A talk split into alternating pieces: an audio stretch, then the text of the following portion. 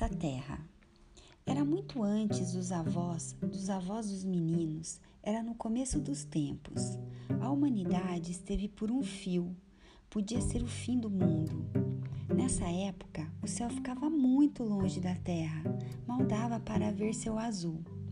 Um dia, ouviu-se trovejar, com um estrondo ensurdecedor. O céu começou a tremer e, bem devagarinho, foi caindo, caindo.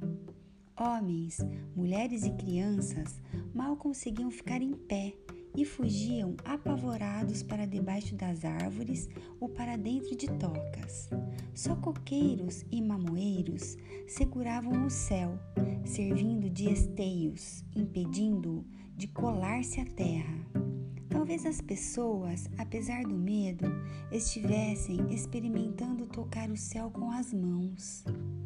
Nisso, um menino de cinco anos pegou algumas penas de nambu, mavir, na língua tupimondé dos índios icolens, e fez flechas. Crianças dos icolens não podem comer essa espécie de nambu, senão ficam aleijadas. Era um nambu redondinho, como a abóbada celeste. O céu era duríssimo, mas o menino esperto atirou suas flechas adornadas com plumas de mavir. Espanto e alívio. A cada flechada do garotinho, o céu subia um bom pedaço.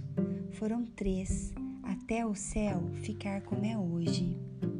Em muitos outros povos indígenas do Brasil e do mundo, há narrativas parecidas ou diferentes sobre o mesmo assunto. Fazem-nos pensar por que céu e terra estão separados agora.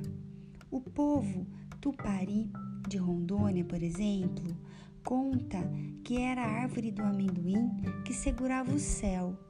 Bem antigamente, dizem, o amendoim crescia em árvores em vez de ser planta rasteira.